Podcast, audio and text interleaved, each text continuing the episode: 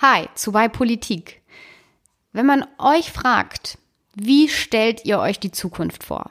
An was denkt ihr als erstes? Denkt ihr an den Klimawandel, an Massenarbeitslosigkeit aufgrund von Automatisierung oder sogar an Krieg?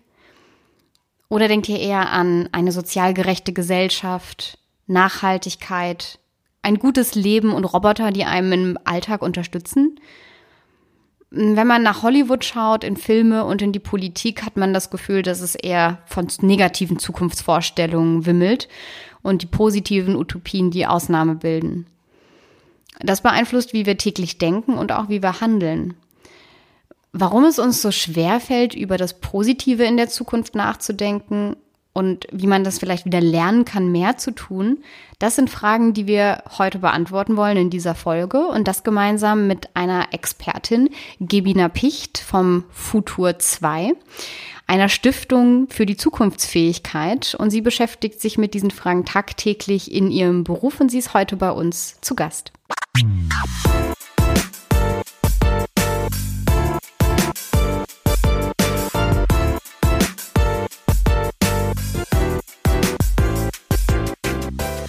Wir haben in unserem Podcast heute einen Gast, sind aber trotzdem leider nur zu zweit, weil Vincent heute krank im Bett liegt, wollten die Folge aber nicht ausfallen lassen und hatten uns schon so lange verabredet. Deswegen müsst ihr heute mit mir und meinem Gast alleine zurechtkommen, was auch für mich ein bisschen ungewohnt ist. Aber genau, wir sind Y-Politik. Und wer uns schon länger hört, weiß, und das sagt auch der Titel, wir reden über Politik, aber nicht über tagesaktuelle Politik und auch weniger problemorientiert, sondern wir wollen euch Lösungen für das dritte Jahrtausend präsentieren und nach vorne schauen.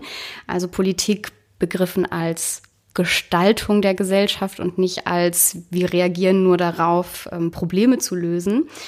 Und deswegen machen wir uns alle drei Wochen, also Vincent auch, wenn er da ist, Gedanken darüber, was kann eigentlich Politik machen und wie kann die Zukunft aussehen. Und wir merken dann ganz oft, dass das gar nicht so einfach ist. Und deswegen war ich vor ein paar Wochen auf einer Veranstaltung der Inocracy-Konferenz, eine Konferenz für die Zukunft der Demokratie und wo es um Innovationen der Demokratie ging, um mal zu gucken, ob ich da nicht Ideen kriege. Und da habe ich äh, jemanden kennengelernt, ähm, in einer Session, sie hat, äh, war Referentin und hat die Session geleitet, wo es darum ging, wie man sich positive Zukünfte vorstellen kann, ob das überhaupt möglich ist und was Haltung für eine Rolle spielt. Auf Englisch den schönen Titel Imagining Positive Futures, Mission Impossible, Changing the Default Mode. Und ich war so begeistert, dass ich gedacht habe, ich äh, lade sie direkt ein und das haben wir gemacht. Und es geht heute genau darum, wie können wir uns Zukünfte vorstellen. Da hat, gibt, gab es nämlich ein Projekt, das vorgestellt wurde. Das heißt aber auch, diese Folge ist ein bisschen anders als die anderen Folgen. Nicht nur, weil wir ähm, einen Gast haben und zu zweit sind, sondern auch, es ist eine Art Meta-Folge. Also wir reden über unseren eigentlich unser Podcast-Thema eben Zukünfte und Lösungen. Und normalerweise gucken wir uns spezifische Politikfelder an, Mobilität, ähm, wie kann Schule der Zukunft aussehen, wie können wir anders mit Armut umgehen und heute mal übergeordnet, wie können wir überhaupt über Zukünfte nachdenken.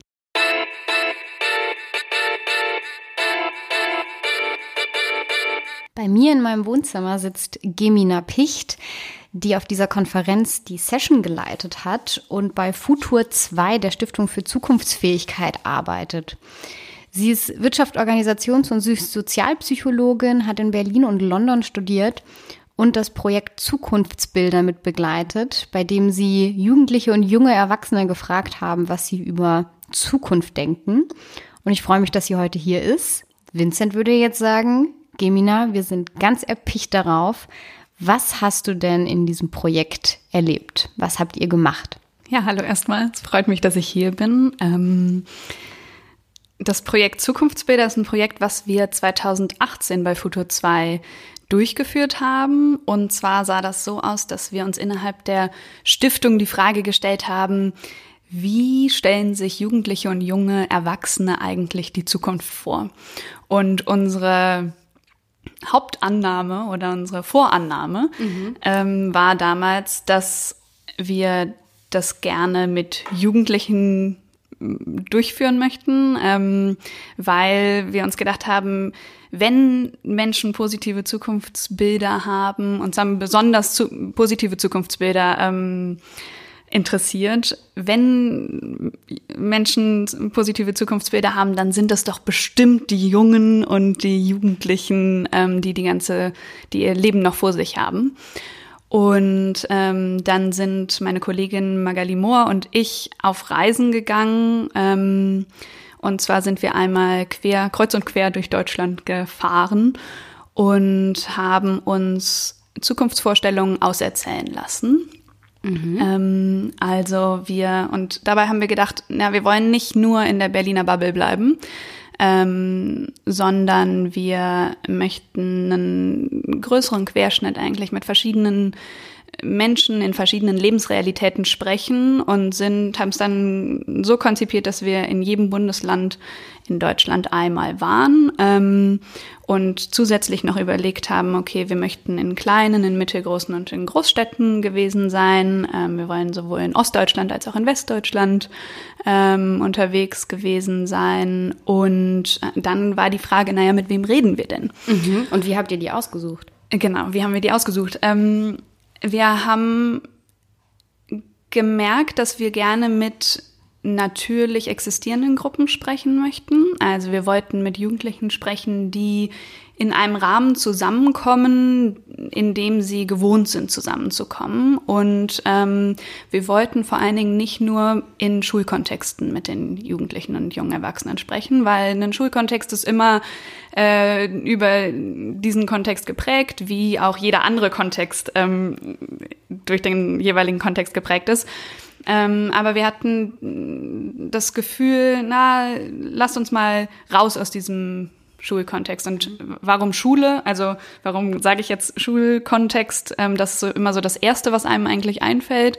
Und es gibt wahnsinnig gute, ähm, meistens Sovi- und PolitiklehrerInnen, die ähm, sehr offen dafür sind, solche ähm, alternativen ähm, Lehrprogramme mal mhm. aufzunehmen. Ähm, und dann haben wir, wir haben auch mit Schülerinnen und Schülern gesprochen, ähm, aber uns hat zum Beispiel auch interessiert, was ist denn mit Schüler, äh, was ist denn mit Menschen, die die Schule abbrechen? Also sind wir zum Beispiel auch zu Schulabbrechern äh, und Schulabbrecherinnen gefahren oder wir haben ähm, mit einem Schützenverein gesprochen, also mit Mitgliedern im Schützenverein. Wir haben mit der Landjugend gesprochen, wir haben mit Theater ähm, Gruppen gesprochen. Also wir haben geguckt, welche gesellschaftlichen Gruppen gibt es eigentlich so in Vereinsstrukturen oder in Hobbystrukturen, nicht unbedingt im Verein, ähm, und haben Kontakt aufgenommen und dabei sind ähm, 20 Gruppendiskussionen dann zustande gekommen. Wir haben mit über 200 Jugendlichen gesprochen, die im Alter so zwischen 15 und 27 waren, also relativ breit gestreute Alters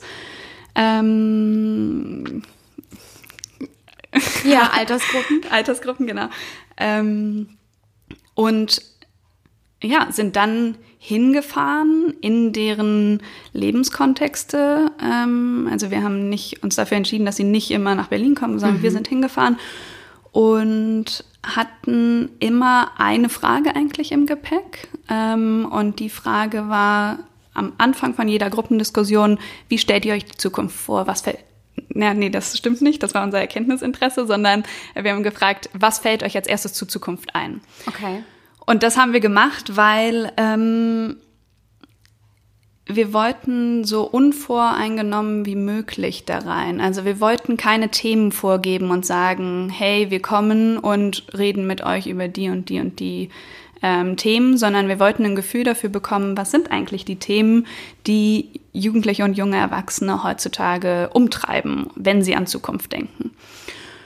Und ähm, vielleicht eine Frage ja. dazu bei der Anfragen. Ihr habt ja dann Anfragen rausgeschickt mhm. an diese Gruppen. Mhm. Was habt ihr denn da erzählt, was ihr machen wollt und haben die gleich gesagt, ach ja, cool, kommt vorbei? Oder gab es auch Skepsis oder haben auch Gruppen vielleicht abgesagt? Mhm.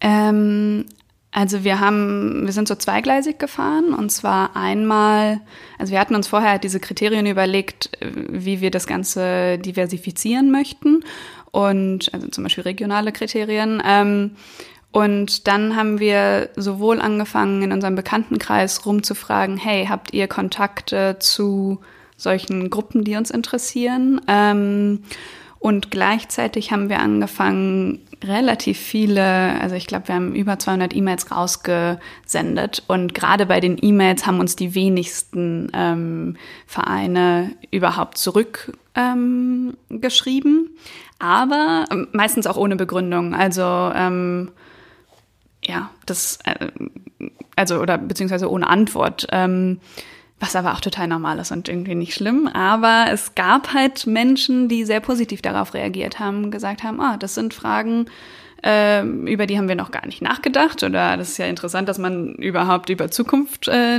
so eine Gruppendiskussion machen kann über Zukunft. Ähm, ja, kommt doch mal vorbei. Wir haben keine Ahnung, was auf uns zukommt, aber macht mal. Also es gab dann halt immer wieder ähm, Vereine, die dafür offen waren. Ähm, und es gab wie gesagt, diesen direkteren Zugang, dass uns Menschen zu Vereinen vermittelt haben. Und dann seid ihr da hingefahren und saß dann vor einer Gruppe von jungen Menschen, wahrscheinlich auch sehr unterschiedlich groß.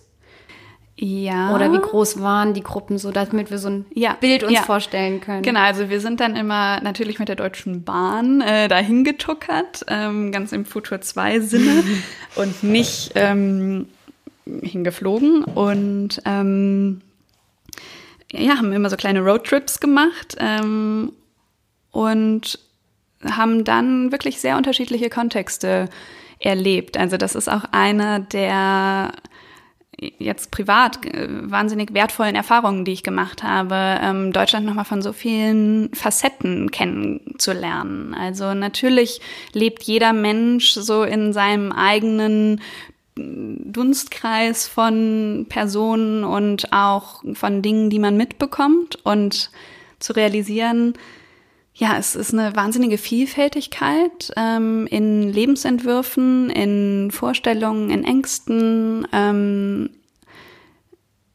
in Hobbys. Mhm. Ähm, also ich hatte vorher auch noch nicht mit jemandem ähm, aus dem Schützenverein zum Beispiel gesprochen. Ähm, ja, und das war total inspirierend und wahnsinnig interessant. Ähm, ich wir haben dann auch ziemlich schnell gemerkt, ähm, man kann nicht von einer Zukunft der Jugend sprechen, sondern das sind immer viele Zukünfte und wir können auch nur Aussagen darüber treffen, über die Jugendlichen, mit denen wir gesprochen haben. Ähm, also die Jugend existiert natürlich nicht so.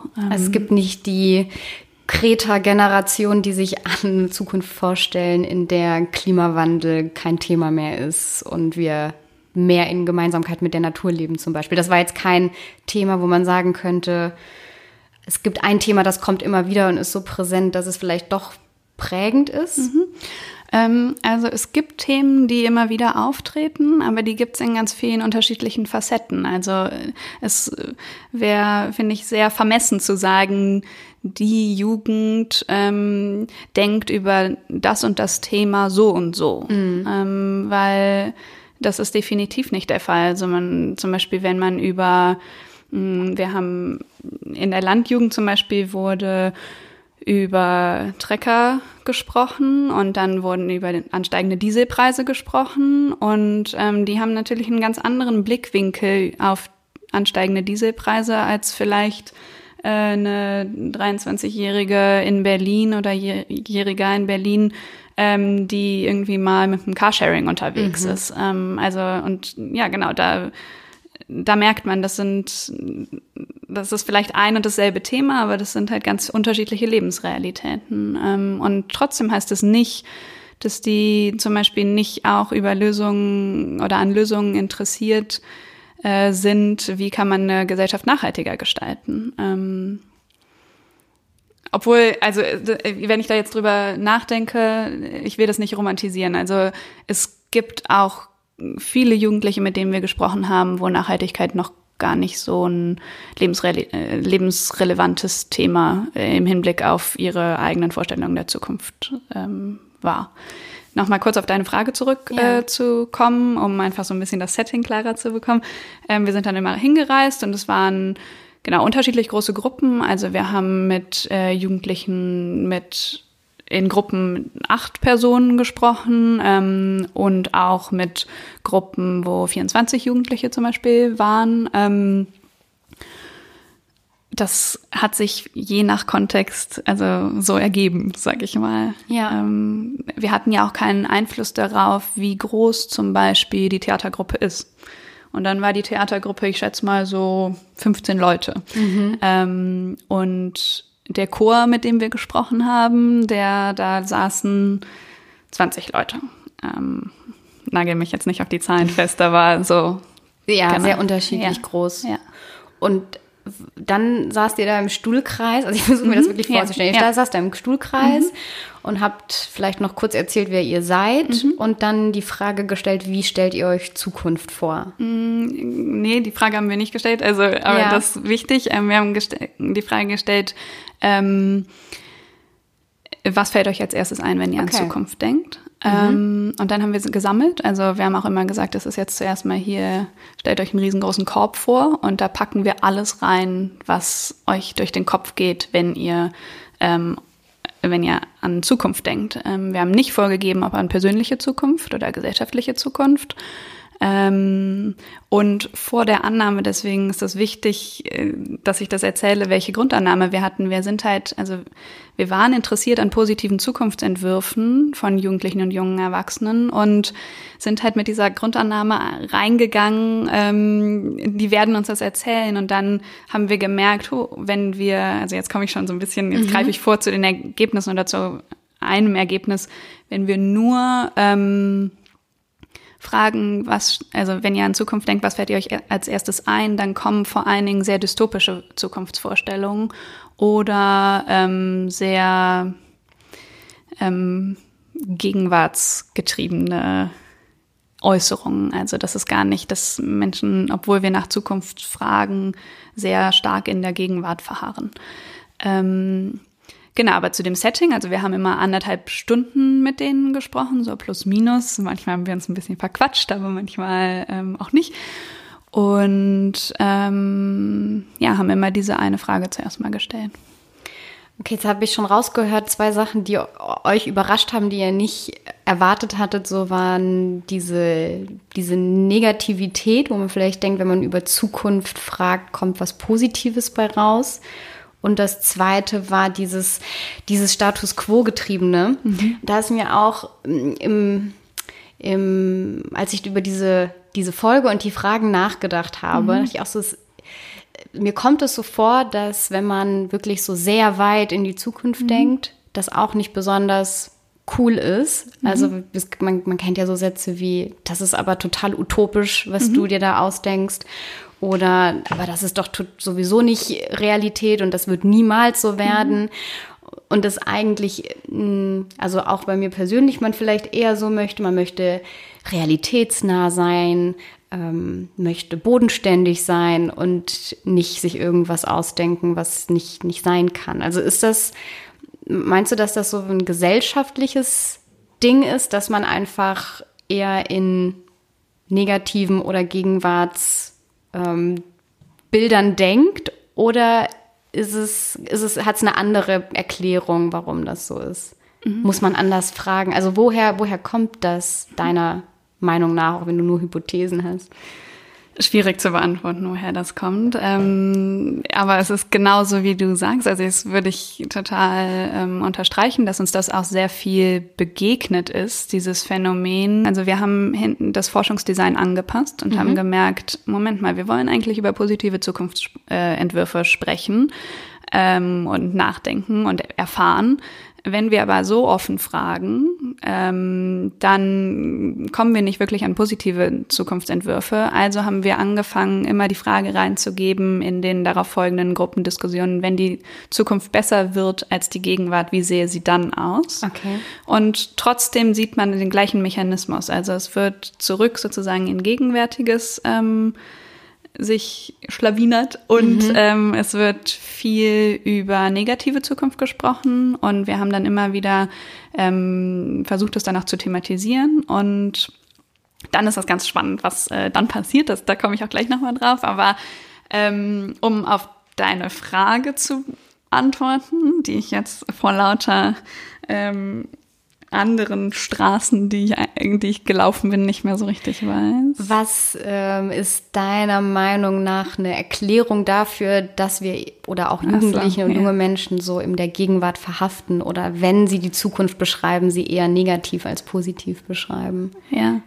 Ähm, oder meinst du zum Beispiel auch, dass in anderen Ländern man andere Antworten gekriegt hätte? Ist es vielleicht auch ein hm. bisschen deutsch? Eher das, das Schreckliche zu sehen. Ja, da, also ich würde super gerne darauf eine Antwort wissen. Ähm, aber das übersteigt total unsere, unser kleines Forschungsprojekt. Ähm, das sind wahnsinnig spannende Antworten und zum Beispiel jetzt äh, mal in einem anderen Land diese Untersuchung zu machen ähm, und dann zu vergleichen, inwieweit unterscheiden die sich, ähm, äh, mein Bauchgefühl ist, dass es Unterschiede gibt. Mhm. Ähm, aber ja, mehr als genau, Bauchgefühl genau. ist auch schwierig. Aber kann ich mir auch gut vorstellen, dass das je nachdem, wo man ist, vielleicht habt ihr ja auch wahrgenommen, dass je nachdem, zu welcher Gruppe ihr gereist seid, es mhm. Unterschiede gab. Also ich, wir haben schon jetzt auf Gemeinsamkeiten geguckt und dass es schwierig ist zu sagen, alle Jugendlichen haben mhm. eine Gemeinsamkeit, wie sie Zukunft sehen. Aber gab es so Unterschiede, die aufgefallen sind? Entweder nach Alter sind äh, junge Menschen zwischen 14 und 20 nochmal anders als zwischen 20 und 60. Gibt es einen Unterschied vielleicht zwischen Bildungsgraden, mhm. zwischen den sogenannten neuen Bundesländern und äh, den alten Bundesländern oder ich weiß es nicht, vielleicht sogar mhm. zwischen Mädchen und jungen Frauen und Männern. Mhm. Ist da irgendwas, was ins Auge geschossen ist oder ist es mhm. relativ ja zufällig? Mhm. Ähm, das ist ja etwas, würde ich sagen, was man zuerst mal so erwarten würde. Also, mhm. dass es aufgrund dieser sozioökonomischen Kriterien große Unterschiede gibt. Ähm, ich würde auch sagen, es gibt Tendenzen. Also zum Beispiel, je jünger die Menschen werden, desto mh, mm, leichter fällt es ihnen, äh, nochmal so komplett rumzuspinnen. Ähm, aber trotzdem die Dynamiken, dass es zum Beispiel dieses Rankleben an der Gegenwart oder das Relativieren der eigenen Entwürfe. Also man kann das sich so vorstellen, ähm, es ist ja nicht so, als würde nichts gesagt werden. Also wenn wir gefragt haben, wenn die Zukunft besser werden kann als die Gegenwart, wie, wie sähe sie dann aus? Ähm, dann sagen die Menschen etwas. Zum Beispiel, ähm, ich fände es total schön, wenn es für alle Menschen bezahlbare, bezahlbare Mobilität gibt, die gleichzeitig keine CO2, keinen CO2-Ausstoß mehr produziert.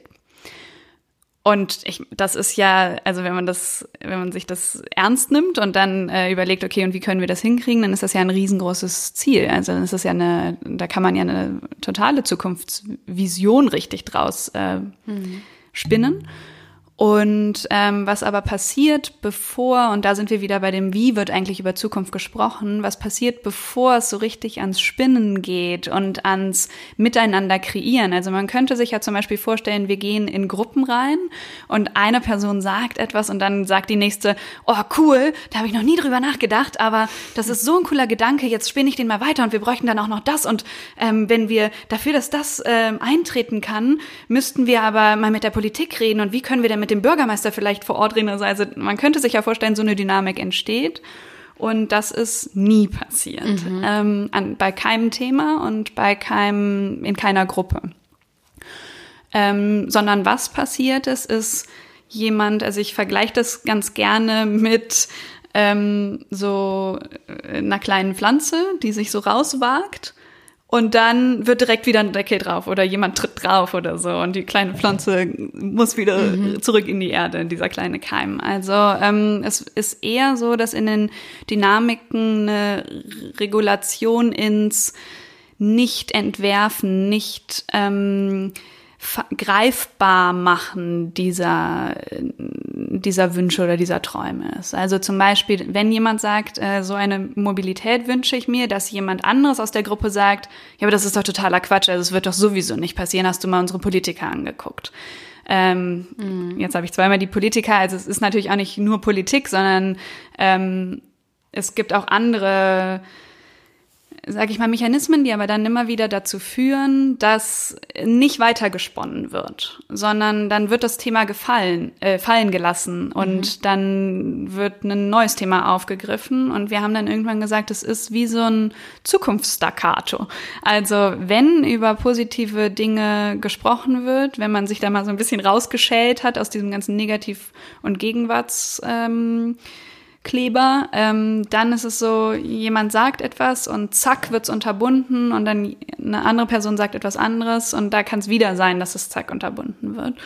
Ähm, und das kann ähm, auf ganz unterschiedlichen Ebenen passieren. Also es gibt, wie gesagt, einmal diese äh, Gruppendynamik. Das heißt, einer traut sich etwas zu sagen und äh, jemand anders in der Gruppe sagt, das ist doch jetzt totaler mhm. Quatsch. Mhm. Ähm, da müssen wir doch überhaupt nicht hindenken und dann wird's fallen gelassen.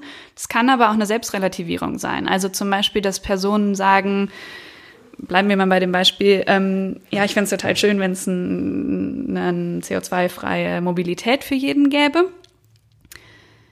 Naja, aber wenn ich mir das so angucke, das ist sowieso total unrealistisch, dass das passieren wird. Ähm, und dann wird es fallen gelassen. Also es ist auf beiden Ebenen der Fall, ähm, dass das so fast wie unterbunden ist und das wird und dieses Entwerfen. Und das ist ja das, was du eben auch gesagt hast. Also, dass irgendwie so eine Dynamik äh, existiert von, ich darf bloß nicht zu weit äh, träumen oder zu realitätsfern werden, zu groß entwerfen, sondern möchte lieber auf dem Bodenfesten bleiben, ähm, bloß nicht abheben. Ja. Ja, ja äh, ich, ich habe ein bisschen das Gefühl, du beschreibst auch so Vinzenz und meine Gespräche vorab, die wir haben, weil wir natürlich auch immer, wir versuchen zwar, also manchmal gehen wir weiter in die Zukunft, manchmal auch sehr an, was könnte man jetzt umsetzen. Und versuchen dann aber auch natürlich immer, damit die Leute, die uns hören, nicht denken, das ist alles Quatsch, das anzubinden an, was müsste denn noch passieren, mhm. damit das passieren kann oder diese Zukunft Realität werden kann. Und wir haben eigentlich zwei Zugänge, die vielleicht auch dazu passen. Der eine ist, wir sehen ein Problem, das aktuell besteht. Mhm. Und überlegen uns, wie könnte man das lösen? Und dann hat man aber tatsächlich dieses dann muss es realistisch sein, weil es ist ja ein reales Problem, was wir akut haben und dann müssen es auch Lösungen sein, die dieses Problem mhm. jetzt lösen und nicht in 40 Jahren, mhm. wenn noch 100 andere Dinge passiert sind. Und der zweite Zugang, den wir haben, und dann ist es tatsächlich auch einfacher, ein bisschen wilder zu denken, wenn man schon eine, eine Idee hat, wie eine Zukunft sein kann. Beispiel, was wir hatten, bedingungsloses Grundeinkommen, da gibt's schon Grundideen und da spinnen wir mal weiter und gestalten diese Idee aus. Mhm. Und von eigentlich der Zukunft anzufangen und die auszugestalten und dann zurückzugehen, ist wesentlich einfacher, als vom Hier und Jetzt anzufangen und dann in die Zukunft zu gehen. Mhm. Du nix, also es ist auch was, was du festgestellt hast. Ja, und vor allen Dingen erinnert mich das natürlich jetzt an Futur 2, also unsere mhm. Stiftung. Futur 2 ist ja die grammatikalische Form der vollendeten Zukunft. Also ich werde gegessen haben. Ich werde gegessen haben oder ähm, die Frage, welche Gesellschaft werden wir gewesen sein, mhm. welche Person werde ich gewesen sein. Auf also, eurer Website beschreibt ihr euch auch euer Team so, habe ich gesehen. Genau, ja, wir, äh, wir gehen da einmal durch im Futur ja. 2 und das Charmante, und das ist eigentlich genau der Mechanismus, den du gerade erwähnt hast, ist, man beamt sich in eine Zukunft. Mhm gestaltet die aus und guckt, was muss in der heutigen Gegenwart, in der wir ja alle leben, passieren, damit man an diesem Punkt ankommt. Ähm, also man guckt sozusagen von der bereits verendeten Zukunft, von einem Status, wo man sich äh, wo man sich selber oder wo man Gesellschaft wiedersehen finden möchte, guckt man auf die heutige Gegenwart und guckt, was, was muss passieren.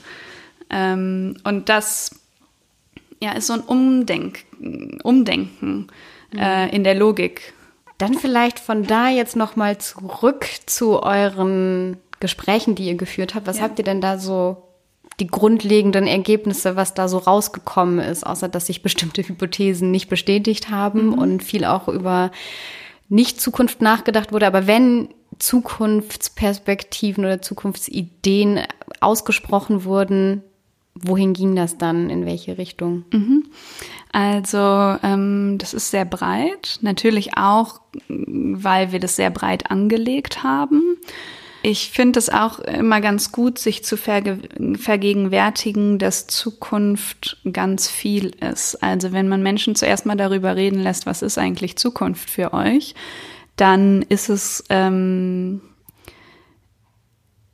dann kann das ganz viele ähm, Facetten haben. Also es kann eine persönliche Zukunft sein. Da kann es um Dinge gehen wie ähm, welchen Beruf werde ich mal haben oder wie sieht eigentlich meine Familie aus? Möchte ich mal Kinder haben? Möchte ich keine Kinder haben? Wie kann äh, ich zusammenarbeiten? Oh, ich muss auch irgendwann mal sterben. Wie, welches Leben werde ich gelebt haben, um da wieder im Futurzeit zu sein? Also das sind sozusagen alles ganz persönliche Fragen, die sich gestellt werden. Ähm, dann gibt es so eine gesellschaftliche Seite. Da kam viel ähm, zu Digitalisierung, Science Fiction. Mhm. Ähm, da ganz spannend. Also wenn wir zum Beispiel, wenn das Thema Städte und Stadtentwicklung aufkam und wir gefragt haben, wie stellt ihr euch vor, wie es in der Zukunft sein wird, dann wurde sehr häufig gesagt, ähm, ja, also eigentlich habe ich die Vorstellung wie so Science-Fiction-mäßig, ähm, Roboter fliegen überall rum und wir haben riesengroße glatte Hochhäuser und ähm, das war ein Bild, was sehr äh, omnipräsent ist. Und wenn man dann aber wieder mhm. zurückgebunden hat, gesagt hat, okay, ähm, ist das das Bild, was ihr euch wünscht für Großstädte? Also, oder wie, wenn ihr jetzt frei äh, mal kreieren könntet, wie Großstädte eigentlich aussehen würden in einer wünschenswerten Zukunft, dann hatte das sehr wenig damit zu tun. Also dann wurde viel mehr, und das hast du auch eben schon mal äh, kurz erwähnt, dann wurde viel mehr überlegt, wie kann eigentlich, wie können wir eine größere Verschmelzung von Großstädten und Natur wieder haben? Ähm, was für Naturverständnis haben wir eigentlich in Großstädten? Ähm, heißt das oder es kann zum Beispiel sich darin äußern, dass man begrünte Hochhausfassaden hat. Ähm, ich habe so ein kleines Zitat mitgebracht, mhm. Ähm, weil ich dachte, das macht vielleicht auch ganz lebendig, mal so zu hören, wie äh, eine Jugendliche jetzt in dem Fall das gesagt hat, aber sie sagt, ich glaube, es wäre toll, wenn Städte nicht mehr als Gegensatz zu einer Natur gesehen würden, sondern so nah wie möglich an der Natur dran sind. Was natürlich nicht hundertprozentig geht, weil es ist eine Stadt aber ich finde, eine Stadt sollte nachts nicht laut sein. Ich finde, eine Stadt sollte nachts dunkel sein dürfen. Nicht hundertprozentig natürlich, aber ich finde halt, eine Stadt braucht so viel Platz wie möglich für Bäume, für Grün und Natur. Und eine Stadt braucht Platz für Leute, die irgendwo bleiben wollen, draußen sich hinsetzen wollen und sich dort unterhalten wollen.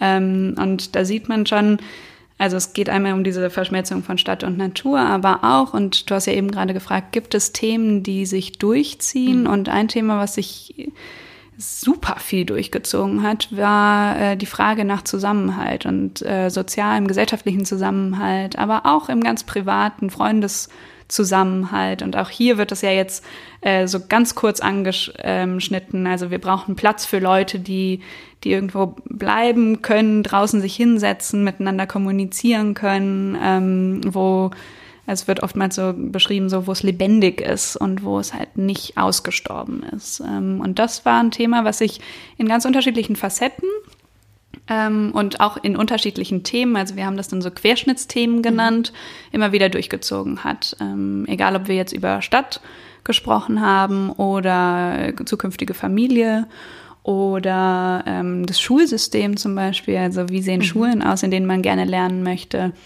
Ähm, da kam das immer wieder stark vor.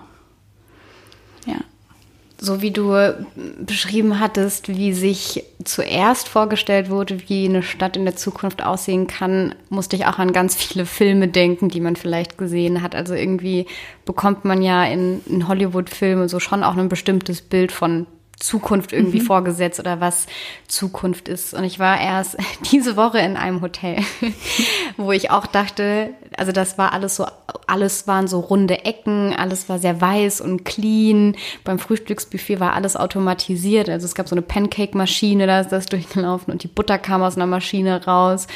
Und Ich hatte das Gefühl, ich, ich habe in einer Zukunftsvorstellung der 70er Jahre übernachtet. Also mhm. es ist so, es sah irgendwie futuristisch aus, obwohl das nicht die Zukunft ist, die ich mir wünschen würde. Mhm. Hat man doch so ein Bild von, das ist futuristisch mhm. und viele Pflanzen und Grün würde man jetzt nicht als futuristisch bezeichnen, sondern mhm. das ist schön oder ähm, ja, wie würde, könnte man das noch beschreiben?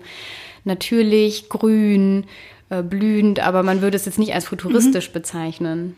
Ja, das ist total interessant. Mir fällt da gerade direkt ein, zum Beispiel Reduktion ist auch kein futuristisches Konzept zuerst mal. Also äh, mir würden jetzt ganz viele Leute widersprechen und sagen, doch, genau, wir müssen uns halt in eine reduktivere Gesellschaft entwickeln. Möchte ich auch überhaupt nicht bestreiten. Aber das ist nichts, was bei vielen Menschen direkt dieses Gefühl von oh, Entwicklung mhm. und futuristische ähm, Zeit hervorruft. Und was habt ihr jetzt mit diesen Ergebnissen dann im Nachhinein gemacht, nachdem mhm. ihr die mhm. alle gesammelt und ausgewertet mhm. hattet?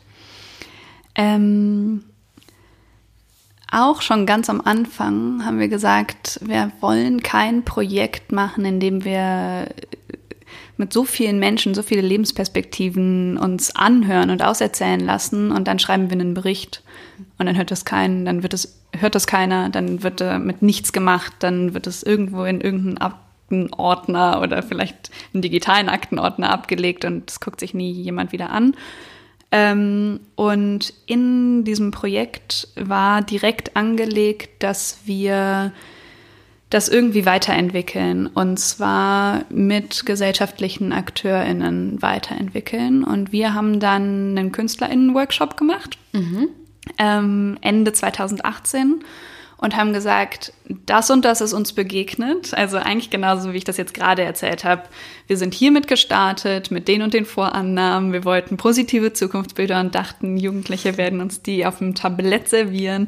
Ähm, es kam alles ganz anders. Ähm, und dann haben wir gesagt, was, also dann haben wir mit den KünstlerInnen überlegt, was kann man daraus machen? Ähm, was sagt uns das auch alles ähm, eigentlich? Und haben dann gemerkt, huh, vielleicht sind wir ein bisschen zu stark vorgeprescht. Ähm, und äh, unsere Erfahrungen haben uns eigentlich immer wieder gezeigt, das, was wir eröffnet haben, nämlich diese Gesprächsräume, anderthalb Stunden über die eigenen Vorstellungen von Zukunft, dass das total gewinnbringend für alle Beteiligten ist. Also, dass es Räume gibt, wo Zukunft entworfen, Zukunft erdacht, aber auch Zukunft ins Verhältnis von meiner Person zur Gesellschaft gesetzt werden kann.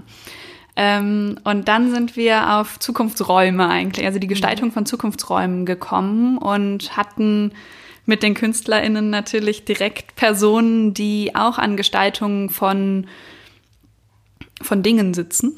Ähm, und dann haben sich dort jetzt inzwischen drei Ausstellungen daraus entwickelt, aus diesen Ergebnissen oder aus dieser Studie. Und die eine war ähm, in der Akademie der Künste.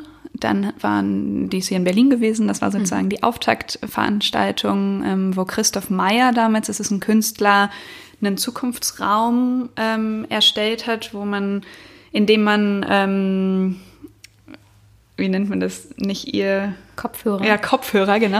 Ja. Äh, Kopfhörer aufbekommen hat und dann hat man o nachgesprochene O-Töne von ähm, den Jugendlichen auf die Ohren bekommen und das hat dazu angeregt, sich selber zu lokalisieren mhm. und selber darüber nachzudenken, wie sehe ich eigentlich Zukunft? Also wie sieht für mich Zukunft aus? Und man ist durch so einen ganz ähm, leeren Raum gegangen und hat sich immer wieder an verschiedene Stellen hingesetzt, angeleitet durch diesen Audioweg. Mhm.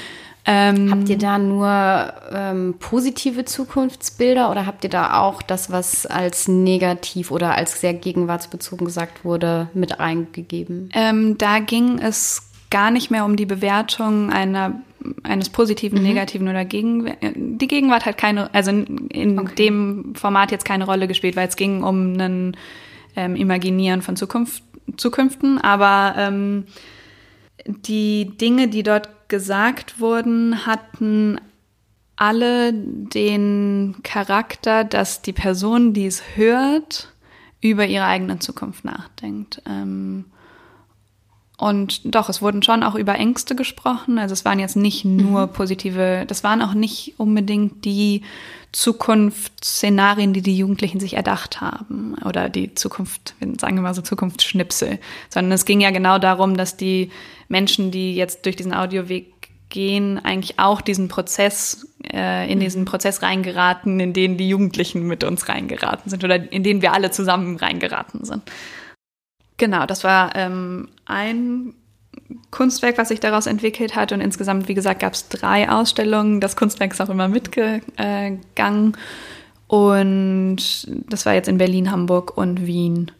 Ähm, und wir, diese Frage nach Zukunftsräumen äh, beschäftigt uns seitdem aber sehr stark, auch bei Futur 2 ähm, auch, wie sollten Zukunftsräume eigentlich gestaltet werden. Also physische Räume, wo man sich treffen kann, um über die Zukunft zu sprechen oder auch in einem nicht materiellen Sinne Zukunftsräume? Ähm, eine gute Frage. Wir haben das eigentlich immer als Räume gesehen, sozusagen als Gedankenräume. Mhm. Also man kommt, man kann zum Beispiel zusammenkommen und dann hat man einen solchen, einen solchen ähm, Dialog zuerst mal über ähm, gemeinsame oder nee, nicht gemeinsame oder vielleicht auch gemeinsam, aber auch äh, seine persönlichen Zukunftsgedanken. Ähm, das war ganz interessant. Also wir haben oftmals auch gehört, gerade von Schülern und Schülerinnen, ähm, dass äh, Zukunft eigentlich, also so das Denken, das Nachdenken über Zukünfte keinen wirklichen Raum einnimmt in der Schulbildung. Das wäre mhm. vielleicht auch so eine anlehnende ähm, eine Variable der Erklärung, dass wir wahnsinnig ungeübt einfach sind im Zukunftsentwerfen. Ähm, weil du ja eben gefragt hast, warum ist das eigentlich so, dass wir ähm, nicht so gut uns Zukünfte vorstellen können. Ich glaube, wir werden, wir haben ein Schulsystem, was uns super gut darauf ähm, ausbildet, dass wir Problemanalysen machen, ähm, dass wir Kritik äuß äußern lernen, ähm, dass wir ähm, dass, dass wir uns verbessern durch die Analyse unserer eigenen Fehler. Also so, ob das mhm. klappt oder nicht, auf, steht auf einem anderen Blatt, aber das ist, glaube ich, so der Grundgedanke. Ähm, und das ist eine ganz andere Logik, ins eigene Spinnen zu kommen und ins andere, eigene Entwerfen zu kommen. Ähm, ja. Würdest du unseren Podcast als Zukunftsraum bezeichnen? Ist das das, was ihr darunter versteht? Also einfach ähm, Räume im weiten Sinne, wo darüber gesprochen wird, über Zukunft? Oder muss es auf eine bestimmte Art sein, wie über Zukunft gesprochen wird? Oder ist das euch eigentlich Hauptsache, man redet überhaupt darüber und denkt darüber nach? Also ich würde euren Podcast auf jeden Fall als Zukunftsraum beschreiben. Yes. ähm, ich glaube trotzdem ein bisschen mit einem bisschen anderen Ziel, was sich aber super gut ergänzt. Also ihr seid ja oftmals im Dialog miteinander. Ähm, euch können dann Personen zuhören an den Gedanken, die ihr euch über bestimmte Themen macht, immer unter der Perspektive, welche Lösungen brauchen wir eigentlich im, fürs dritte Jahrtausend, welche politischen Lösungen. Also ihr geht, würde ich sagen, sehr viel eigentlich in den Dialog miteinander des, der Zukunftsentwicklung. Ähm, und die Zukunftsräume, mit denen wir uns beschäftigen, oder die, die so rausgekommen sind bei diesem äh, Projekt, ist eigentlich genau dieser, den Prozess zu, ähm, zu verstärken, durch den ihr wahrscheinlich andauernd geht. Ähm, nämlich, dass Menschen anfangen, sich in Prozesse zu begeben, in denen über Zukunft nachgedacht wird und ja, in denen sie sich selber verorten können in der Zukunft, in denen sie Gesellschaften entwerfen können in der Zukunft, in denen, also zum Beispiel ist es ja auch denkbar, dass man sagt, man kann da in zwei ähm, Situationen eigentlich oder in zwei Modi reingehen. Man kann sagen, es gibt Zukunft, Zukunftsräume, wo wir einfach nur mal uns zusammentreffen und nur lernen, wie ist es eigentlich, etwas Zukünftiges zu entwerfen. Und was dabei herauskommt, ist total egal. Mhm. Ähm, und dann würde ich sagen, gibt es Zukunftsräume, wo man sagt, oder wo man sagen kann, wir haben eine normative Einstellung, also zum Beispiel Ähm, wir, wir erdenken uns Zukünfte, wo wir das Gefühl haben, die sind ähm, zukunftsfähig fürs 21. Jahrhundert, ähm, zum Beispiel unter einer Nachhaltigkeitsperspektive. Und das ist eine Rahmensetzung und damit natürlich auch schon eine Einschränkung. Und da kann das Gleiche passieren, dass man anfang, anfängt, ins Zukunftsentwickeln zu kommen. Aber es ist nicht mehr ganz so offen, wie wenn man sagt, alles ist möglich. Mhm. Ähm, weil du jetzt gerade eben äh, gefragt hattest, wie sehen denn so Räume aus oder wie können Räume aussehen? Ähm, und das ist nochmal eigentlich ein Bogen an den Anfang unseres Gespräches, auch zum, zum Setting, was wir gewählt haben. Ähm, wir haben die Gruppendiskussionen damals eingeleitet, immer indem wir gesagt haben, wenn wir in Schulen waren, ähm, das hat jetzt hier zuerst mal so nicht wenig. Prüfungsrelevant. Genau, nicht prüfungsrelevant, so wenig wie möglich mit Schule zu tun. Mhm. Ihr du, bitte duzt uns, ähm, meldet euch nicht. Also mhm. diese ganzen, sag ich mal, Hürden weggenommen. Ähm, und was wir jetzt bei allen gesagt haben, die, also jetzt auch wenn wir nicht in Schulkontexten waren, ähm, wir haben immer gesagt, das hier sind jetzt anderthalb Stunden wo es kein richtig und kein falsch gibt. Also wenn ihr das Gefühl habt, oh, mir fällt da was ein, aber das ist mir eigentlich äh, peinlich zu sagen, weil vielleicht ist es ja total blöd oder so, haut es einfach raus. Ähm, was damit gemacht wird oder ob damit was gemacht wird, ist, äh, steht auf einem ganz anderen Blatt, aber zuerst mal einfach alles, was euch durch den Kopf geht, sagen. Ähm, und das glaube ich, also wenn man jetzt wieder darüber redet, was macht Zukunftsräume, in denen man ähm, entwerfen kann aus, glaube ich, ist das total wichtig. Also, dass man in, sich in einem Gesprächsrahmen befindet, in dem ganz klar ist oder in dem vom, vom, vom Setting her gesagt wird, mhm. hier ist zuerst mal alles erlaubt. Ähm, hier bewertet euch keiner. Magali und ich, wir sagen nicht, ja, das ist aber eine schlechte Zukunft oder das ist eine gute Zukunft ähm, oder hast du mal darüber nachgedacht, sondern es geht um den Prozess des selber anfangen, über Zukunft nachzudenken. Und dass man Spielregeln braucht, die einfach festlegen, dass man jetzt da denken darf und genau. frei denken darf. Ja, so Rahmensetzung ja. eigentlich des Raums, ja. Und jetzt vielleicht eine ganz konkrete Frage ja. dazu, die ich auch, äh, die, die jetzt ein bisschen spät kommt, aber was ist, also wann fängt denn Zukunft an für euch in fünf Jahren, in zehn Jahren, in 50 Jahren? Oder auch jetzt, weiß ich nicht, was ich morgen mache, es liegt ja auch in der Zukunft. Aber was ist so die Zukunft im zeitlichen Rahmen, die ihr bearbeitet oder die euch wichtig ist?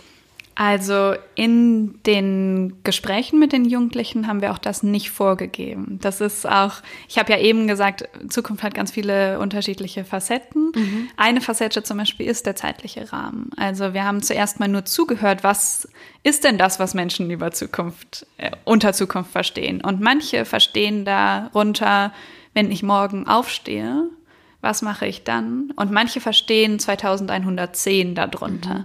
Ähm, und wenn man, äh, wir wollten ja ein Gefühl dafür bekommen, was, über was denken Jugendliche nach, wenn sie über Zukunft denken. Und da ist natürlich dann auch eine Frage, was, welche zeitlichen Dimensionen haben, hat Zukunft? Ähm, und die sind sehr, sehr, sehr breit. Ja. Also da, wir haben es nicht vorgegeben. Okay, und das war jetzt auch nicht so, dass, weiß ich nicht, junge Menschen weiter in die Zukunft gucken als ältere Menschen. Nee. Okay. Also, nee. Kann man nicht so sagen. Nee. Mm, mich würde jetzt noch interessieren, wenn ich das auf Politik beziehe ja. und was macht eigentlich das, was wir jetzt alles besprochen haben, wie wir über Zukünfte nachdenken, welche Haltung wir haben, was schwer fällt, was leichter fällt, was gesagt wurde, was macht das mit Politik? Also ich, wenn ich darüber nachdenke, denke ich mir, wenn es uns wirklich so schwer fällt, über Zukünfte abseits von dem, was wir jetzt sehen und haben und was der Status quo ist, uns das so schwer fällt nachzudenken, dann kommt man halt schnell, und das würde ich sagen, nehme ich auch so wahr, dass das aktuell so ist, in so eine reaktive Politik, also dass man auf das reagiert, was aktuell passiert. Wenn Probleme aufkommen, versucht man sie zu lösen. Wenn ein Atomkraftwerk in ähm, Fukushima explodiert, dann steigen wir aus der Atomenergie aus, aber wir haben keine Idee davon, wie eigentlich Energie in 50, 60, 100 Jahren vielleicht aussehen könnte, auch wenn das vielleicht nie nicht eintritt, aber wir einen uns eine, eine längerfristige Zukunft nicht vorstellen und dann Politik so das verliert, was ich jetzt persönlich besagen würde, Politik eigentlich ist, dass man aktiv Gesellschaft und die Umwelt mitgestaltet und nicht nur auf das reagiert, was aktuell passiert. Also wahrscheinlich muss beides passieren. Mhm. Ist das was, was du auch wahrnimmst? Ist das vielleicht auch ein Ziel von euch, was ihr habt, dass Politik auch wieder anders funktioniert? Ich glaube, das ist jetzt eine persönliche Meinung. Ich glaube, da spreche ich jetzt nicht für Futur 2, ähm, dass es beides geben muss. Also einmal das ganz tagesaktuelle politische, aber es muss natürlich auch Räume geben, in denen entworfen werden kann, wie sieht eine Gesellschaft, und da kommt die Politik als, also es ist wahnsinnig wichtig, ähm, als, als Akteur und Akteurin rein, ähm, wie sieht eine Gesellschaft in 50 Jahren aus, in 70 Jahren aus? Wie schaffen wir es, dass das weiterhin zukunftsfähig ist? Wie schaffen wir es, dass Generationen ähm, weiterhin in solch einer Freiheit, wie wir sie momentan erleben, äh, leben können. Äh, in, bei Futur 2 äh, ist immer die Frage, wie schaffen wir eine en enkeltaugliche Zukunft? Mhm. Ähm, also eine Generationenrelation auch wieder da reinzubekommen. Ähm, dass wir halt nicht nur im Hier und Jetzt leben. Und zum Beispiel, ich würde mich wahnsinnig freuen, wenn ähm, im Ministerium äh, gesagt werden würde oder auch im äh, Bundestag gesagt werden würde, oh, es ist wichtig, dass wir auch uns äh, Zukunftsszenarien, ob, die, ob, ob wir die als wichtig und richtig erachten oder nicht, ist zuerst mal zweitrangig, aber dass es zum Beispiel so gesetzte Zukunftsgruppen gibt, ähm, wo genau dieser Prozess des Einübens von ähm, von Zukunftsentwürfen eigentlich hergestellt wird. Ähm, oder wo es diesen Rahmen gibt, wo, wo es auch abseits von Parteikämpfen mhm. einen Rahmen gibt. Also das ist eine andere Logik, wenn man das hat, also das haben wir auch in den äh, Gruppendiskussionen gemerkt, das ist verletzlich. Äh, man ist verletzlich, wenn man sich rauswagt ähm, in, einen, in eine Gestaltung, in eine Überlegung, wie kann Gesellschaft funktionieren. Das sind ganz fragile ähm, Überlegungen. Und das kann nicht in einem Rahmen, also meiner Meinung nach ist das völlig ja, ich wollte gerade sagen, völlig utopisch, aber, aber das ist, ähm, das will ich jetzt extra nicht sagen, sondern das ist ähm, völlig blöd, wenn man, ja, mir fällt kein, kein passendes Wort ein, aber es ist ähm, nicht nicht gut, wenn es keine Räume gibt, wo das möglich ist. Und das, mhm. das funktioniert meiner Meinung nach nicht in Parteilogik. Also das, da muss es Räume geben, wo die Parteizugehörigkeiten zum Beispiel ähm, in den Hintergrund treten. Mhm. Ich habe jetzt gerade darüber nachgedacht, was, was kennt man denn oder was, wo hat man denn mal versucht, ein Idealbild dem zu folgen, weil man ja jetzt sagen könnte ganz einfach, na ja, aber das hat man noch nie gemacht und Politik war immer akute Probleme zu lösen.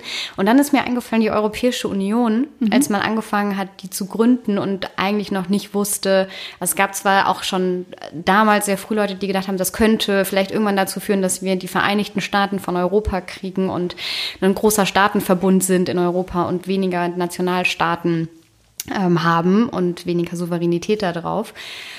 Und da hat man sich getraut, ja damit anzufangen und dann mal den ersten Schritt zu machen und äh, die Beziehungen enger zu machen und sich weiter zu integrieren und neue Aufgaben auf EU-Ebene zu entscheiden und nicht mehr auf Staatenebene. Also es geht ja eigentlich schon. Vielleicht muss man sich das auch wieder ins Gedächtnis rufen, dass das eben nichts Utopisches, Realitätsfernes mhm. ist, sondern dass man das in der Vergangenheit sogar schon gemacht hat und funktioniert. Und ich das Gefühl habe, man kommt aktuell eher wieder also ich weiß nicht, ob man heutzutage nochmal die EU so gründen würde, wie man sie gegründet hat. Oder ob wir tatsächlich heutzutage sehr viel reaktiver sind als damals, auch wenn ich mir Fridays for Future angucke, die machen ja auch mehr Schadensbegrenzung. Also wir müssen jetzt handeln, sonst haben wir keine, keine Zukunft mehr, weil unsere Umwelt als Grundlage nicht mehr da ist. Und selbst eben die jungen Menschen für was kämpfen müssen, was jetzt eigentlich gemacht werden muss, damit man überhaupt weiter überlebensfähig ist und nichts mit können wir uns eine andere Form von Zusammenarbeit oder Politik ausdenken. Ja, tolles Beispiel Fridays for Future für genau diese Schwierigkeit. Also mhm. und genau diese gesellschaftliche Dynamik, in der wir stecken. Ähm, und jetzt ein kleiner Werbeblock für Futur 2, weil Futur 2, ähm, Futur 2 hat ja damit angefangen, in der Nachhaltigkeitsdebatte zu sehen, mhm. ähm, also wie hat sich Foto 2 entwickelt? Foto 2 hat sich, die Stiftung hat sich entwickelt, in dem gese gese gesehen wurde, ähm, es gibt wahnsinnig viele Menschen, die sagen, ich würde es ja gerne anders machen, aber es macht keiner anders und deswegen mache ich es auch einfach immer so, wie es immer schon war.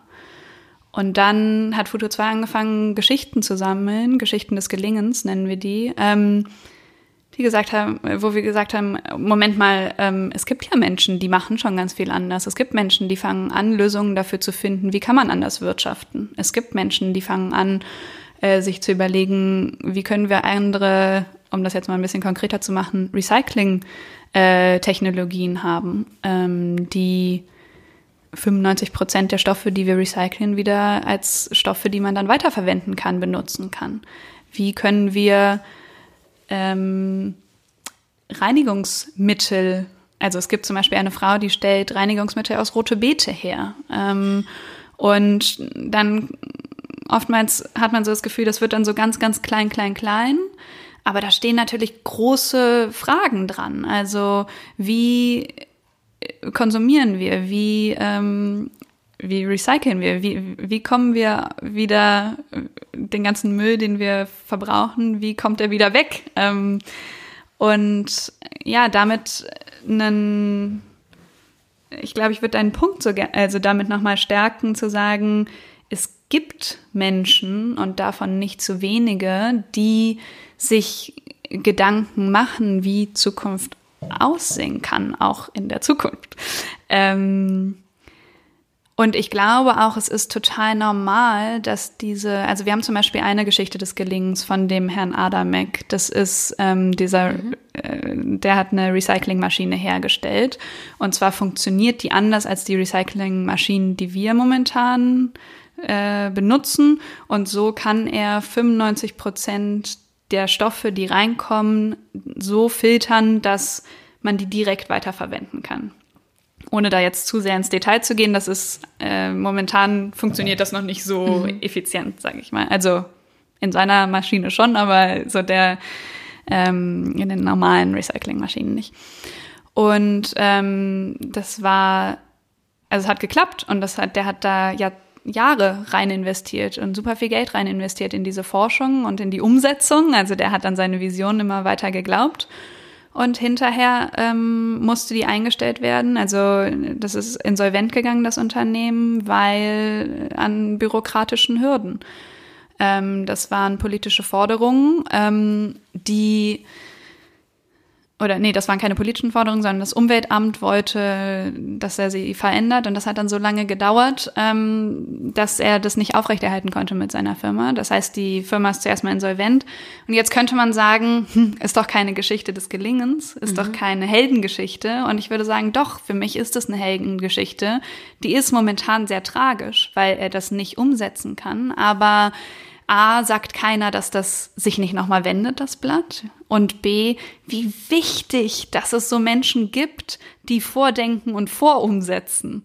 Und da, das ist für mich zum Beispiel eine Geschichte, die zeigt so sehr, wie wichtig es ist, dass wir von Menschen erfahren, die Dinge anders machen. Mhm. Also auch ähm. positive Nachrichten und das, was halt der Großteil einer Zeitung oder auch von Nachrichten ausmachen, sind halt die negativen Schlagzeilen. Und da vielleicht, also ist das, wäre das eine Möglichkeit, auch einfach mehr positive Nachrichten zu bringen?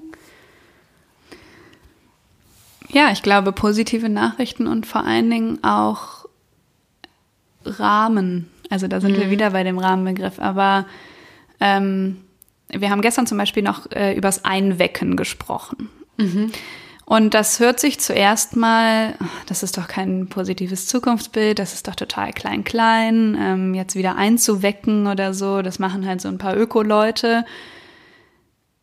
Und dann kann man aber natürlich sagen, warte mal, wir setzen das Einwecken mal in einen gesellschaftlichen Rahmen. Warum ist das Einwecken vielleicht zukunftsfähig? Welche Logik ist auch da am Werke, die wir momentan nicht haben? Also ähm, genauso auch mit recycelten, um ein anderes Beispiel zu nennen, mit recycelten ähm, Kleidung, also recycelter Kleidung. Ähm, warum ist das zukunftsfähig? Warum, warum leben wir in einer Welt, wo alles immer schnell konsumiert und weggeschmissen wird? Gibt es nicht auch andere Konsumlogiken, die durch gesetzliche Anreize zum Beispiel gestärkt werden können? Also ich habe ein Loch in der Bluse.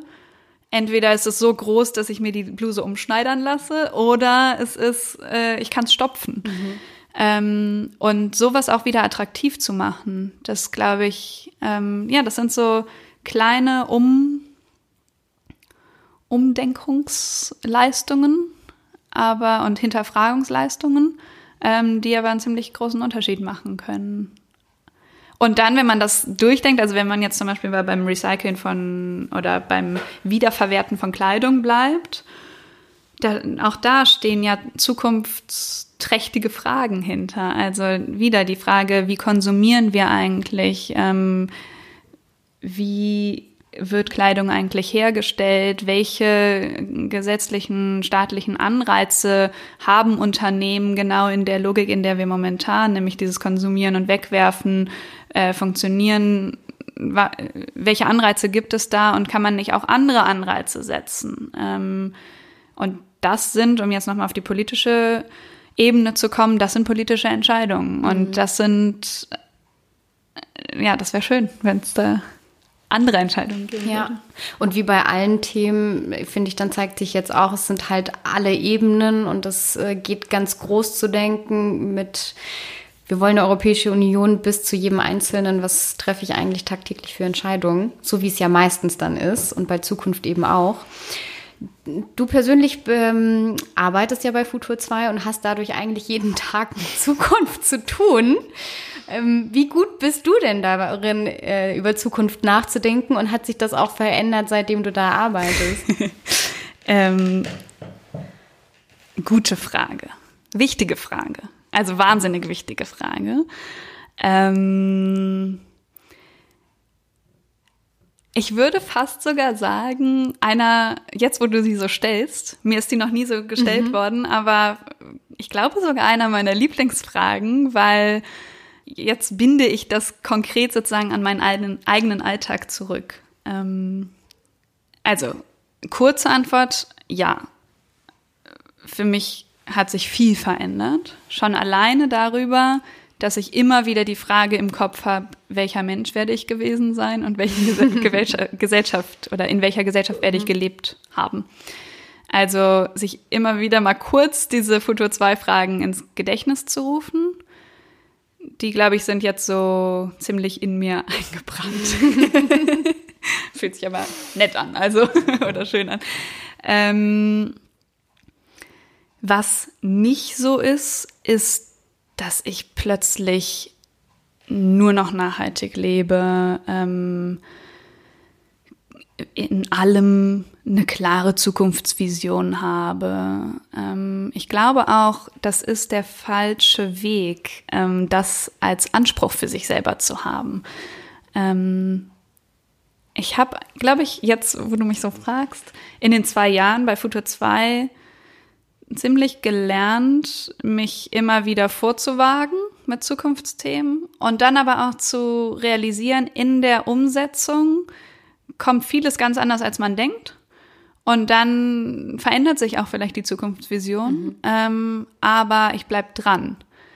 Und dieses Dranbleiben, glaube ich, ist etwas, was äh, wahnsinnig wichtig ist und für mich auch total wichtig ist. Ähm, und was ich auch, also zum Beispiel jetzt nochmal auf dieses Herrn Adamek-Beispiel zu kommen, da dran zu bleiben und nicht zu sagen, ja, das ist jetzt ein gescheitertes Ding, sondern vielleicht bleibt er dran, das weiß ich jetzt nicht. Ähm, aber vielleicht gibt es auch jemand anderen, der irgendwann sagt, hey, Moment mal, da gab es ja diesen Mann und jetzt versuchen wir das nochmal zu machen.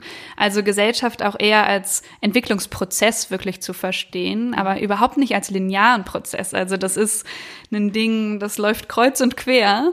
Ähm, und trotzdem für sich selber eine Richtung zu haben, Das, glaube ich, ist das, was ich jetzt aus meiner Zeit bei Futur 2 mitnehme. Ja. Unter anderem. Ja, natürlich, aber stimmt auch ganz viel mehr. Ich habe ähm, jetzt schon eine Abschlussfrage. Mhm. Wir sind nämlich schon seit über einer Stunde. Oh Gott. In einem sehr, ich finde es ein sehr interessantes Gespräch, aber ich muss jetzt leider meine Abschlussfrage stellen. Ähm, jetzt hat nicht jeder den Luxus, sich jeden Tag damit beschäftigen zu dürfen. Ja. Vincent und ich versuchen es alle drei Wochen. Das ja. ist auch schon mal ein Anfang. Ähm, aber wie können, oder hast du Tipps und Tricks für alle anderen Leute da draußen, die, deren Beruf es nicht ist, über Zukunft nachzudenken, wie man das trotzdem vielleicht integrieren kann oder lernen kann oder sich immer wieder bewusst machen kann, dass man das nicht verlernt oder wieder erlernt, über positive Zukunft, Utopien nachzudenken und so zu leben vielleicht auch. Also eine Idee habe ich und da ist eine Gruppe, mit denen wir unsere Gruppendiskussion gemacht haben, eigentlich drauf gekommen mhm. und ähm, die haben nach dieser Gruppendiskussion gesagt, boah, das war so spannend. Da sind so viele Themen, die uns im Kopf rumschwirren, aber die normalerweise überhaupt keinen Raum haben, ähm, verbalisiert zu werden. Ähm, sind, die sind alle so rausgekommen. Wir treffen uns jetzt einmal im Monat und reden eigentlich in genauso einem lockeren Rahmen miteinander, wie wir uns Zukünfte vorstellen. Ähm, und wie wir dann vielleicht auch diese Zukünfte in konkretes Handeln übersetzen. Das ist ja nochmal der zweite Schritt. Also das eine ist, sich selber das vorstellen zu können. Das zweite ist dann auch konkrete Handlungen äh, zu mh, mm, ergreifen. Und das fand ich eine total schöne Idee. Also warum nicht einfach mal drei seiner besten Freundinnen und Freunde zusammentrommeln und sagen, es gibt Probleme, die äh, oftmals nicht besprochen werden. Und vor allen Dingen ist ein Problem, dass wir uns zu wenig über Rahmenbedingungen, zukünftige Rahmenbedingungen auseinander, mit zukünftigen Rahmenbedingungen fernab. Deswegen fand ich das schön, mhm. wie du eingeleitet hast, fernab vom ähm, tagespolitischen ähm, auseinandersetzen. Und lasst uns doch mal so einen Zukunftsgesprächsabend machen. Ähm, wir haben, weil uns viele Schulen danach gefragt haben, einen Toolkit für Zukunfts in Klammern Träume, also Träume, Räume, mhm. ähm, erstellt. Das gibt's auf der Futur 2 Website und da zum Beispiel haben wir einfach mal gesammelt, was gibt es für Fragen, die man sich selber in so einer Gruppendiskussion fragen kann. Ähm, ja, und äh, noch einen Punkt, den du gerade auch nochmal erwähnt hast. Also du hast das einfach so by the way gesagt, aber den finde ich super wichtig. Ich bin zu 100 Prozent davon überzeugt, auch wenn ich an die Gruppendiskussionen denke, dass das ein Ding ist, was man komplett einüben kann. Also es ist nicht so, als hätten wir die Fähigkeit verloren oder als wäre das etwas, was wir nicht mehr, was wir nicht mehr können, so als hätten wir uns davon äh, die Evol ähm, evolutionsmäßig äh, wegorientiert, ähm, sondern das braucht eine Zeit, bis man sich da so eingegroovt hat, ins, ins zukünftige Denken zu kommen, aber das, das klappt. Ähm, und eine Anekdote, die ich vielleicht zum Schluss noch erzähle. Es war, es gab eine Gruppendiskussion, die hat uns ziemlich die Schuhe ausgezogen. Und zwar ähm, haben wir uns da sehr, sage ich mal, abgerackert, überhaupt in so Zukunftsentwürfe mit denen zu kommen. Und ganz am Ende hat sich ein Typ gemeldet und meinte in der Gruppendiskussion so, ich fliege von der Schule, das ist jetzt schon beschlossen, also das ist jetzt meine letzte Zeit hier auf der Schule. Ähm, und ich bin mir ziemlich sicher, dass wenn ich so ein Gespräch wie mit euch jetzt gehabt hätte, dass, und ich hätte das vor zwei Jahren gehabt, dass ich mein Leben ziemlich anders wahrgenommen hätte und ich glaube, an einem ziemlich anderen Punkt stehen würde und wahrscheinlich nicht von der Schule fliegen würde. Und damals, ja, das sind natürlich so Highlights, wo man merkt, boah, das macht was mit Menschen, wenn sie darüber sprechen und wenn sie sich selber in Beziehung zu Dingen widersetzen können und in zukünftige Beziehungen. Fernab von der Frage, also der hatte auch Gespräche, ja, was willst du denn mal werden? Und aber fernab von der Frage des beruflichen Werdegangs, mhm. sondern ähm, eher wieder in einen gesamt ganzheitlichen Kontext einbezogen. Also der sagt tatsächlich, ich bin doch nicht nur Schüler. Ja, ja sondern auch, wer bin ich als Mensch und ja. wo möchte ich sein. Und wie kann wow. ich auch als Mensch zu etwas beitragen, wie ich möchte, dass sich Gesellschaft entwickelt. Ja. Ähm, und das sind natürlich Extrembeispiele und das ist nicht immer so und das wirkt auch nicht auf jeden so, aber da merkt man schon, das bewirkt etwas in, ja, diese Räume zu eröffnen. Ich weiß, dass äh, es Lehrerinnen und Lehrer gibt, die uns zuhören. Vielleicht äh, können die das ja mal irgendwie einbinden in ihren Unterricht. Wir verlinken dieses Toolkit und auch ähm, weitere Hinweise und Links zu eurer Website zum Beispiel natürlich wie immer auf unserer Webseite www.ypolitik.de. Jetzt muss ich mir alleine ausdenken, Schrägstrich Zukünfte, lieber Vincent an dich. So nennen wir jetzt die Seite, habe ich entschieden. Ähm, wir kommen dann zum Ende. Vielen Dank, Gemina, dass du da warst Sehr und gerne. heute am Samstag zu mir gekommen bist in mein kleines Tonstudio in meinem Wohnzimmer heute.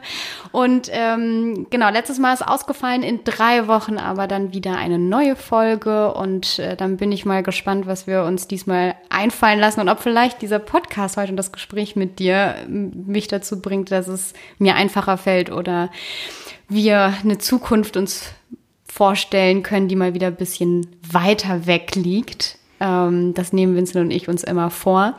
Und dann sehen wir uns in drei Wochen wieder bei Lösungen fürs dritte Jahrtausend Y Politik. Dankeschön. Danke auch.